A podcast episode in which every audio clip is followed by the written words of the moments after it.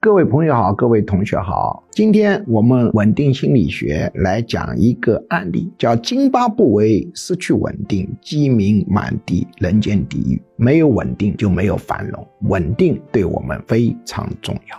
津巴布韦曾经号称非洲的面包篮，它现在到处都是饥民。普遍营养不良，通货膨胀极其严重。他们那里最大的外贸产品是什么？是用钞票制作的各种工艺品。因为那里钞票不值钱，从面包篮变成饥荒之国，为什么呢？因为津巴布韦搞大变动、搞大颠倒、搞天翻地覆、凯尔康式的改变，整个社会失去了稳定。本来津巴布韦发展的非常好的。突然，他们的行政当局想把白人管理的大农庄、大农业企业无偿征收，全分了，分给黑人。动作搞得太大了，结果导致土地分给了黑人，农业管理的水平急剧下降，粮食产量急剧下降。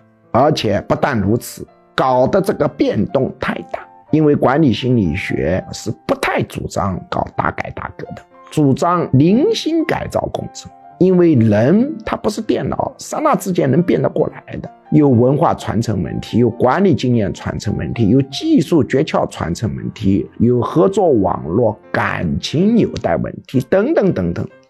机器，不是电脑，刹那之间这些东西都可以衔接完成？